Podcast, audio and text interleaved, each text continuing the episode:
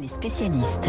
7h39 sur Radio Classique, des Xi Jinping, des missions entendues à Shanghai, des manifestations à Pékin et à Wuhan contre la politique du zéro Covid. Une colère encore limitée, mais qui commence à interpeller le pouvoir. Bonjour Philippe Lecor. Bonjour. Vous êtes enseignant, chercheur, spécialiste de la Chine. On dit que ces manifestations sont les plus importantes depuis 1989. Ben, c'est vrai que pour les gens qui ont eu euh, l'opportunité d'être sur la place Tiananmen en 89, il y a un, une impression de, de déjà vu, hein, surtout la, la, façon dont ça se répand. Euh, bien entendu, il n'y a pas encore les symboles euh, et les appels à la démission se font quand même relativement rares. Ce qui soude, je dirais, tous ces manifestants, c'est la politique euh, anti-Covid de la Chine depuis trois ans, qui a eu des conséquences dévastatrices sur la société chinoise. Et ce qui me frappe aussi, c'est la présence en force des étudiants et des, et des classes moyennes, y compris dans les campus. Vous savez que les campus, comme dans beaucoup de pays, mais en Chine en particulier, sont symboliques de la réaction euh, de la société chinoise.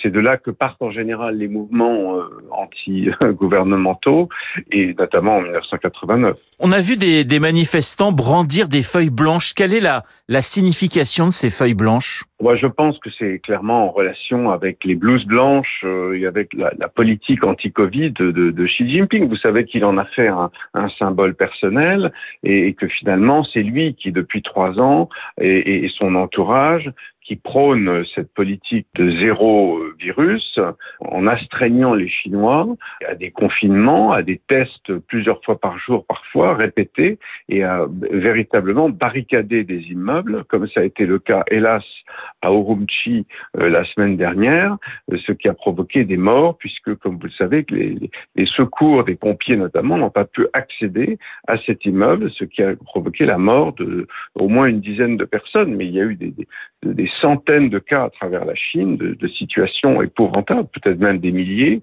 de, de gens qui n'ont pas pu accéder à des soins, euh, de personnes qui sont mortes, d'enfants qui sont morts faute de, de, lait, des choses comme ça. On, on, parle de plusieurs, encore plusieurs dizaines de millions de personnes qui sont confinées. Alors, euh, on n'emploie pas l'expression du côté des autorités chinoises, mais c'est ça. Oui, si vous voulez, euh, le, problème, c'est que plus vous avez de cas, plus les autorités confinent des immeubles ou des quartiers entiers, ce qu'elle fait euh, depuis trois ans et surtout depuis un an, je dirais. Vous vous souvenez de, de Shanghai, notamment au printemps, cette, ce confinement euh, de, de la ville de Shanghai pendant euh, euh, cinq ou six semaines a été euh, a eu des conséquences terribles sur la société, sur les classes moyennes chinoises. Et aujourd'hui, je pense que les, gens qui protestent, c'est une réaction aussi au, au, au, à l'année qui vient de se dérouler, où finalement on a vu un changement. D'abord, il y a eu un ras-le-bol de la population qui se manifeste aujourd'hui dans ces manifestations, et ensuite, ça n'a rien résolu puisqu'il y a plus de cas qu'avant. Alors évidemment, on peut dire, bah, justement, le, pouvoir a relâché la bride, donc on a plus de cas. Mais en fait, euh, je pense qu'ils ne savent plus quoi faire, parce que si vous voulez, le, le, pays devait se réouvrir, ou en tout cas relâcher les mesures euh, à la mi-novembre, après le congrès du parti, qui, qui, comme vous savez, a vu Xi Jinping être renommé pour cinq ans. Mais en fait, euh, je pense que les, autorités au niveau local ne savent pas quoi faire, ne reçoivent pas les bons ordres. Et aujourd'hui, euh, je pense qu'il y a un ras-le-bol de la population qui, veut absolument qu'on lui donne une, une réponse euh, sérieuse à, à, son, à ses revendications, qu'on leur donne, qu'on lui donne plus de liberté aussi, et puis qu'on arrête de, de, de, la traiter avec euh, de manière aussi infantile. Ça signifie pour vous, Philippe Lecor, que c'est avant tout des manifestations contre la politique zéro Covid. On n'est pas encore, on n'a pas basculé dans quelque chose qui a ressemblé à ce qu'on a connu en 89 en 89, moi j'étais sur la place Tiananmen, il y avait il y avait une statue de la déesse de la démocratie, vous aviez on faisait référence euh, au texte de, de, de des révolutionnaires français notamment euh, et euh, ça n'avait rien à voir, c'était un changement de société qui était demandé.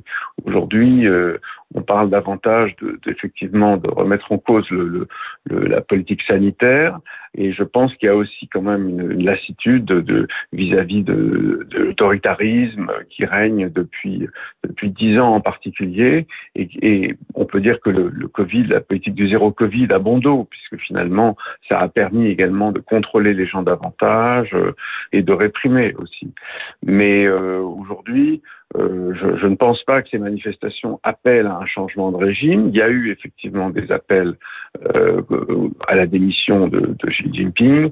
Euh, ils sont en, encore assez, assez rares, je dirais, parce que là, là, pour le coup, ce sont, ce sont des grands risques que prennent les personnes qui font ça.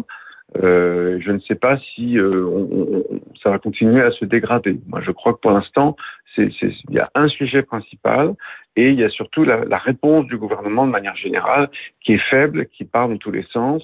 Et on voit bien d'ailleurs que, que, quand, on, quand on change le nom d'une rue pour essayer de, de parer au plus pressé de la part de la, de la police et des autorités, ça prouve qu'il y a quand même un mouvement de panique. À côté de ça, vous remarquez que les, les médias nationaux chinois ne, ne, parlent absolument pas de ces manifestations. Donc ils essayent de d'éteindre l'incendie avant qu'ils qu'ils prennent de manière euh, beaucoup plus massive. Merci Philippe Lecor d'avoir répondu à mes questions. Philippe Lecor, spécialiste de la Chine dans Les spécialistes. Dans un instant, le journal imprévisible de Marc Bourreau. On va quitter Pékin, Wuhan et Shanghai pour la Nouvelle-Calédonie, Nouméa, où se trouve actuellement et depuis quelques heures Gérald Darmanin, le ministre de l'Intérieur, en visite pour une semaine. Paris et la Nouvelle-Calédonie, c'est le thème du journal de Marc dans moins de deux minutes, pratiquement 7h40. 46 sur Radio Classique.